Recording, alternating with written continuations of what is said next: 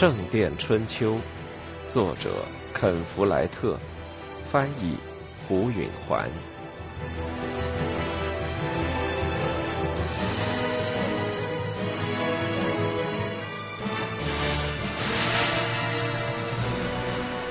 他们用干净的亚麻布把婴儿裹好，放进一个充当摇篮的大面包篮里。他小小的肚子里灌饱了羊奶，睡着了。菲利普指定八便士约尼负责照看孩子，因为约尼虽然有点半傻，但对弱小的生命温情脉脉。菲利普急于想知道是什么原因使弗朗西斯来到修道院。他在吃午饭时几次暗示，但弗朗西斯却不予理会。菲利普只好把好奇心压下去。午饭后是学习时间。他们这里没有适当的回廊，但修士们可以坐在祈祷室的前廊读书，或者在空地上来回踱步。允许他们不时进入厨房，到火边暖和一下身子，这已成为习惯。菲利普和弗朗西斯绕着空地的边缘并肩走着，就像他们原先在威尔士的修道院的回廊中踱步一样。这时，弗朗西斯开始讲话了。亨利国王一向对待教会如同他的王国的附庸，他这样开了场：他对主教们发号施令，强征税款，还不准罗马教皇当局直接行使职权。这我知道，菲利普说：“怎么样呢？”亨利国王死了。菲利普停住了脚步，他可没料到这事。弗朗西斯接着说：“他死在诺曼底的里昂拉弗雷，在他的狩猎行宫里，刚吃完一顿七塞曼。虽然他吃了反胃，可他就是爱吃。什么时候？今天是元旦。”所以是在整整一个月之前。菲利普相当震惊。早在菲利普出生之前，亨利就是国王了。他还从未经历过国王驾崩的事，但他知道这意味着纠纷，可能还会打仗。现在出什么事了吗？他忧心忡忡的问。他们又踱起步来，弗朗西斯说。问题在于，国王的处境在海上遇难了，这事有许多年了。你可能还记得，我记得，菲利普当年十二岁，那是在他幼小的心灵上打下深刻印记的第一件具有举国重要性的大事，曾使他知道了修道院之外的天地。王子乘坐白船号。死于色堡附近海域一次触礁海难。把这一切讲给小菲利普的彼得院长一直担心王储死后会有战争和混乱。但在那次事件中，有亨利王控制局面，对菲利普和弗朗西斯来说，生活依然宁静如故。国王当然还有许多别的子嗣，弗朗西斯接着说，至少有二十个。包括我自己的姥爷格洛斯特的罗伯特伯爵在内，但如你所知，他们都是私生子。尽管他有旺盛的生育力，但他只有另外一个合法的子嗣，是位公主，叫莫德。私生子是不能继承王位的，但一个女人也同样差劲。亨利国王指定过王储吗？菲利普问。指定过，他选了莫德。他有个儿子，也叫亨利。老王最大的希望就是他的外孙能够继承王位，可那孩子还不满三岁，因此国王就让贵族们宣誓效忠莫德。菲利普困惑了。既然国王指定莫德为继承人，而贵族们又已经宣誓效忠于他，那还有什么问题呢？宫廷生活绝不这么简单呢。弗朗西斯说：“莫德嫁给了安茹的杰弗里，安茹和诺曼底是世仇。我们的诺曼君主痛恨安茹人，坦率地说，老王过于乐观地期望一群昂格鲁诺曼贵族会把英格兰和诺曼底拱手让给一个安茹人。宣誓也罢，不宣誓也罢。弟弟对国内这些最主要的人物的了解和藐视，使菲利普很感开心。你怎么了解这一切的？贵族们在诺伊堡聚会，决定该怎么办。不用说，我自己的老爷罗伯特伯爵也去了，我陪他去为他写信呢。菲利普好奇地打量着弟弟，心想：弗朗西斯的生活和自己的是多么不同。接着，他想起了一件事：罗伯特伯爵是老王的长子，对吧？不错，他野心勃勃，但他接受一般的观点。认为私生子只能征服王位，不得继承王位。那到场的还有谁？亨利国王有三个外甥，都是他的一个姐姐所生。最大的是布鲁瓦的西奥博尔德，接下来是斯蒂芬，身为老王所宠爱，所以赐给了他英格兰这儿的一大片封地。那家最小的叫亨利，你知道的，他就是温切斯特的主教。贵族们最喜欢老大西奥博尔德，按照传统，你大概认为理由充分。弗朗西斯看着菲利普，露齿笑了。哼，理由充分。菲利普微笑着说：“那么说，西奥博尔德是我们的新国王了。”弗朗西斯摇了摇头，他自以为如此，但那些不是长子的儿子们总要往前挤的。他们走到了空地最远的角落，又往回走。就在西奥博尔德优雅的接受贵族们的效忠时，斯蒂芬渡过海峡，来到了英格兰，奔向温切斯特，在小弟亨利，也就是那个主教的帮助下，占据了那里的城堡，还有最主要的一招，占据了皇家国库。菲利普刚要说出。那么说，斯蒂芬是我们的新君了，但他闭住了口。他已对莫德和西奥波尔德说过同样的话，然而两次都说错了。弗朗西斯接着说：“斯蒂芬只要再做一件事，就可以确保他的胜利——教会的支持，因为只有等到他在西敏寺大教堂由大主教加冕后，他才是真正的国王。”不过这实在不难呢，菲利普说。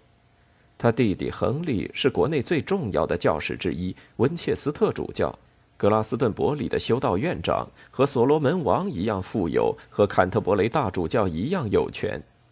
而如果亨利主教无意支持他，干嘛还要帮他占领温切斯特呢？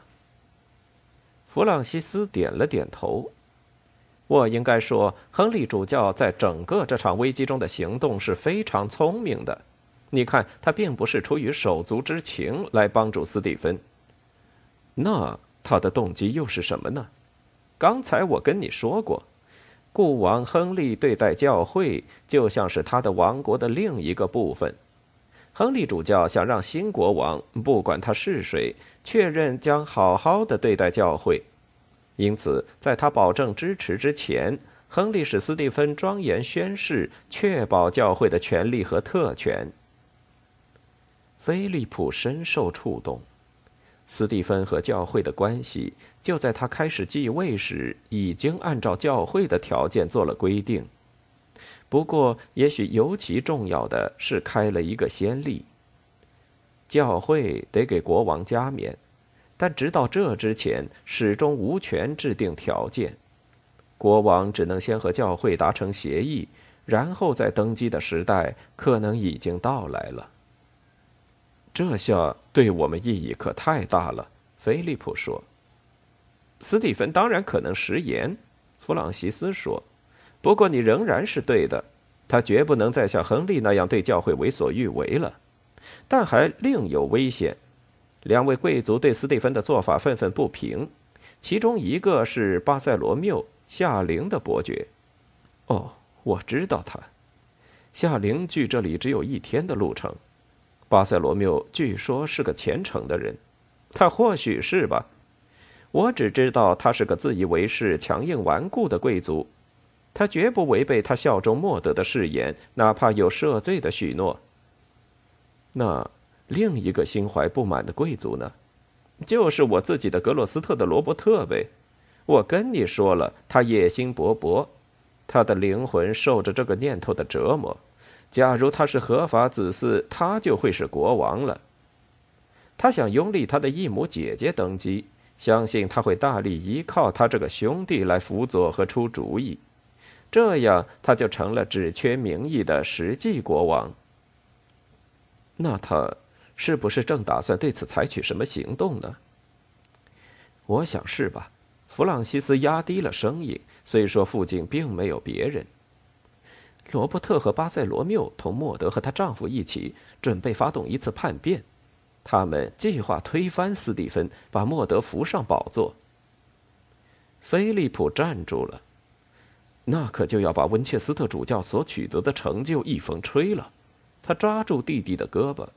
不过，弗朗西斯，我知道你在想什么。弗朗西斯的全部趾高气扬瞬间踪影全无，他的样子焦虑而慌乱。如果罗伯特伯爵知道我告诉了你，他一定会绞死我的。他对我完全信赖，但我的最终忠诚是给教会的，只能如此。你能怎么办呢？我正在寻求一个新国王接见的机会，把一切都告诉他。当然了，两个反叛的伯爵会矢口否认，而我却要因背叛而被绞死。但叛乱会被挫败，我将升入天堂。菲利普摇起头。我们受到的教诲是：寻求殉难，徒劳无益。但我想，上帝有更多的事情让我在这世间去做。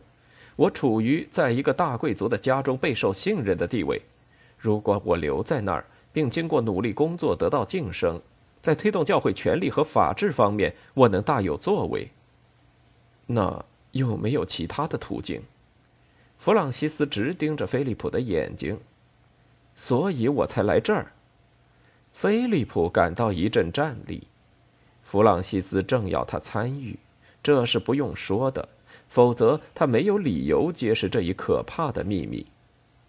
弗朗西斯接着说：“我不能出卖这次叛乱，可是你能。”菲利普说：“耶稣基督和所有的圣徒保佑我吧！如果这一阴谋在这里，在南部给揭露出来，没人会怀疑到格罗斯特家中住着的人，没人知道我在这儿。”甚至没人知道你是我的哥哥，你可以想出个言之成理的解释，说你是怎么获得这一情报的。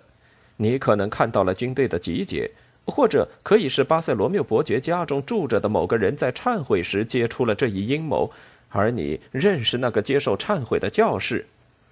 菲利普一边发抖，一边把外衣紧裹起来。天气好像突然变冷了。这。可够危险的，危险极了。他们所谈干预了王家政治，连老练世故的人往往都因此招来杀身之祸呢。像菲利普这样的局外人卷进去，实在是愚蠢。然而此事实在生死攸关，菲利普不能袖手旁观。眼看着一场叛乱指向了教会所选定的国王。而他并非没有机会来防止，虽说对菲利普相当危险，但如果由弗朗西斯出面去揭发，则无异于自杀。菲利普说：“叛乱者的计划是什么呢？”巴塞罗缪伯爵现在正在返回夏林的路上，他将从那里发出消息给他遍及英格兰南部的追随者。罗伯特伯爵会在一两天之后到达格洛斯特，并在西线纠集他的部队。最后，布莱恩·康茨菲特将会关闭他所控制的沃林福德城堡的大门，这样整个西南英格兰便兵不血刃地落于叛乱者之手了。这么说，现在已经有点太晚了。菲利普说：“不见得，我们大概还有一星期的时间，但你必须迅速行动。”菲利普心中一沉，意识到他多少已经打定主意要干了。我不知道要跟谁去说，他说：“人们通常都是去找伯爵，但在这件事情里，他就是罪犯。郡守很可能站在他的那一边。我们得想出个人，一定要站在我们这一边的。王桥的副院长怎么样？我的副院长又老又懒，他可能什么也办不成。总还有别人吧？那就是主教了。菲利普其实从来没跟王桥的主教谈过话，但他肯定会接见菲利普，并且听取他的报告。他会自动站在斯蒂芬的一边，因为斯蒂芬是教会挑选的人，而且他也有足够的权势对此做出些举动。弗朗西斯说：“主教住在哪儿？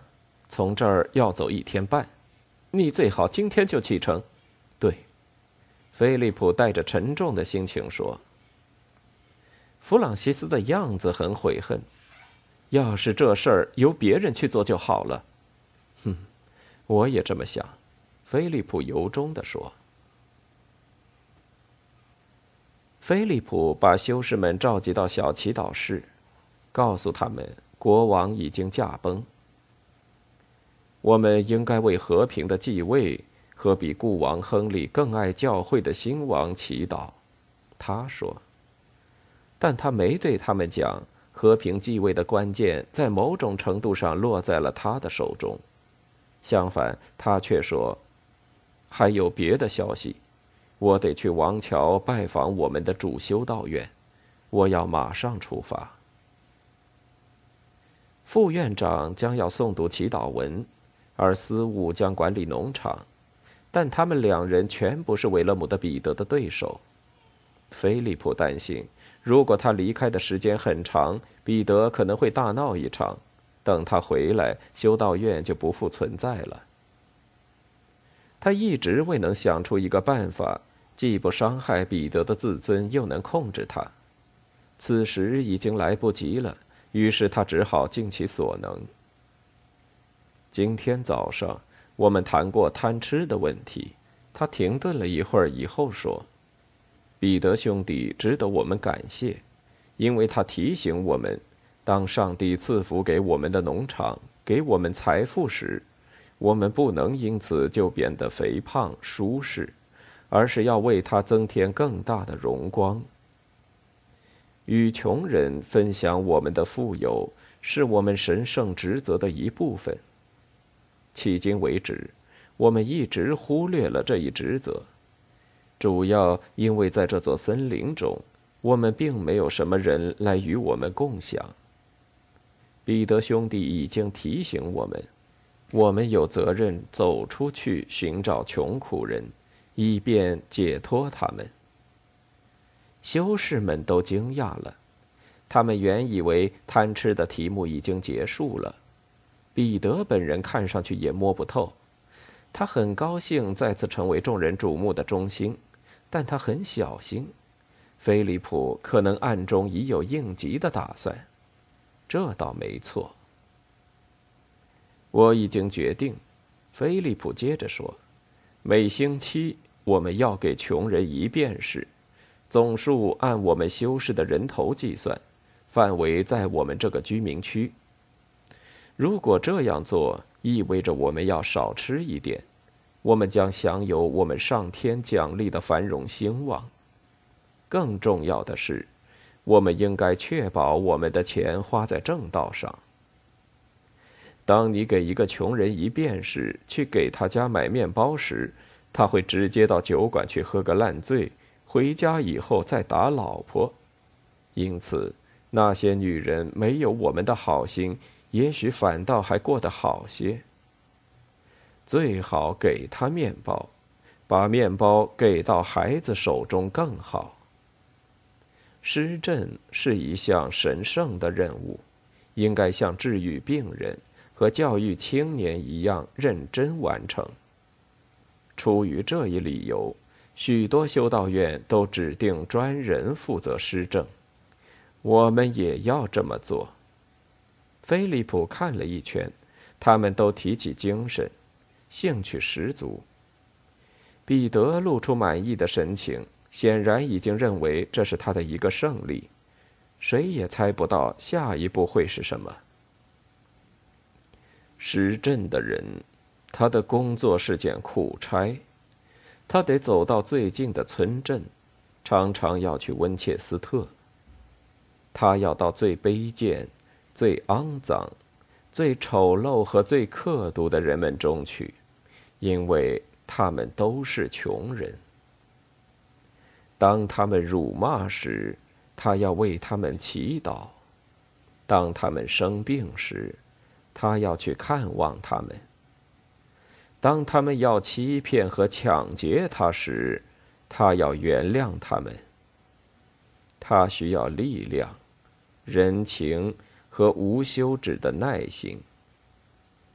他会失去我们修道院中的舒适。因为他外出的时间要超过和我们在一起的时间。他又看了一圈，这时大家都小心起来了，因为谁也不想做这份工作。他让他的目光停留在韦勒姆的彼得的身上，彼得意识到将要到来的是什么，他的脑袋垂下去了。是彼得提醒我们注意到。我们在这一地区的不足，菲利普缓缓地说：“所以，我决定，应该由彼得得到担任我们施政人的荣誉。”他微笑着。你就从今天开始吧。彼得的脸变得无情。你要经常在外，就没法制造麻烦了。菲利普想。和温切斯特那些臭街脏巷中的邪恶害人的穷人紧密联系，会慢慢改变你对轻松生活的不屑。然而，彼得显然把这一任命视为既纯粹又简单的惩罚，于是彼得带着憎恨的表情看着菲利普，使菲利普为之一振。他移开目光，看着别人。国王驾崩之后，总会有危险和不稳定的。他说：“在我外出时，为我祈祷吧。”